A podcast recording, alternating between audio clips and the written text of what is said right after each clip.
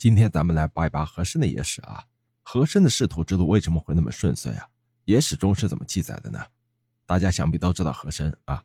今天呢，咱们就要聊聊和珅的仕途。和珅的仕途顺利的简直是令人发指。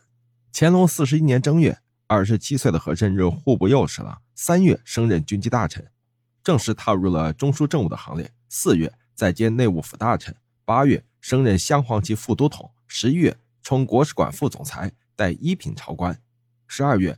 总管内务府三旗官兵事务，乾隆赐他紫禁城可以骑马，并赐和珅全家从正红旗升入正黄旗，这可不得了啊！一年之内接连升任，在整个清朝乃至历史上都是极为少见的。关于和珅为何如此受乾隆的宠幸，除了他自身的聪慧和确有能力之外，还有一件在正史里没有被提及的事情。根据野史记载，雍正有一位年轻貌美的妃子，当乾隆刚刚二十岁的时候，有一次经过这位妃子的住处。无意中看见这位妃子在对着镜子梳头，估计是年轻时的乾隆啊对她有好感，于是上前用两手蒙住妃子的双眼，想开个玩笑。可这位妃子哪知道是太子啊，当场被吓了一跳，下意识的用梳子向身后打过去，这一下正好打中了乾隆的额头，额头立即出了血。第二天呢，乾隆像往常一样拜见雍正，正好被雍正看见他额头上的伤疤，于是雍正就问了：“这额头怎么回事呢？”乾隆心想啊，这自己跟老爹的妃子这玩耍弄的伤，这开不了口啊。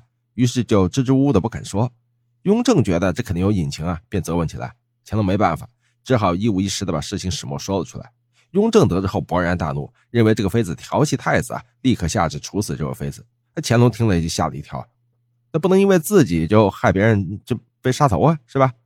他于是想还那位妃子一个清白，但是又怕雍正的威严，最终没有敢说出来。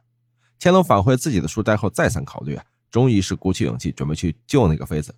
于是立即赶往那位妃子的住处，但是当到达的时候，这个妃子已经上吊身亡了。乾隆就悲痛不已，拿着自己的手指咬破，用流血的手指啊放在妃子的额头颈部，说：“我害了你啊！皇儿有灵，二十年后其父与吾相聚乎？”于是多年之后，正值乾隆中叶的时候，和珅还是一名满洲官学生。一次乾隆前来视察，无意中看到了和珅，当场就觉得这面容似曾相识，于是就想啊，嘿，这人在哪儿见过呢？但是一直想不起来。等到乾隆回宫之后，心里一直没有放下来，就把从小到大经历的事情啊，这么捋了一遍。忽然想起来，和珅的面容跟那个妃子啊极为相似。在真实的历史上啊，和珅其实是一个皮肤白皙、面容姣好的人。可能是电视剧中咱们王刚老师和珅形象太深入人心了，于是大家下意识的觉得和珅长得不咋地。其实和珅是个美男子啊。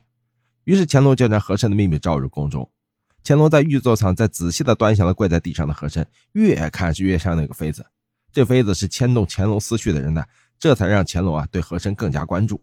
就在与和珅对话的过程中，乾隆的目光始终落在和珅的脖子上，和珅的脖颈处赫然有一道红的痕迹，当场让他心潮迭起。于是便问和珅：“你脖子上这块红印是哪来的？”和珅回答说：“启禀皇上，这是奴才生来是带来的，当是胎记了。”咱们前面说了，那个妃子当年死的时候啊。她的脖子被乾隆用带血的手指抹过的，如果是他转世，肯定会带着这个血印记。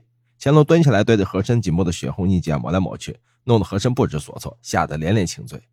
这一次相见呢，就是和珅飞黄腾达的重要转机，从此一路飞升。但是呢，咱不知道这野史里说的是真是假，正史里说的不一定就是真的，野史里说的也不一定就是假的，咱们只能猜测。我姑且这么一说，你姑且这么一听。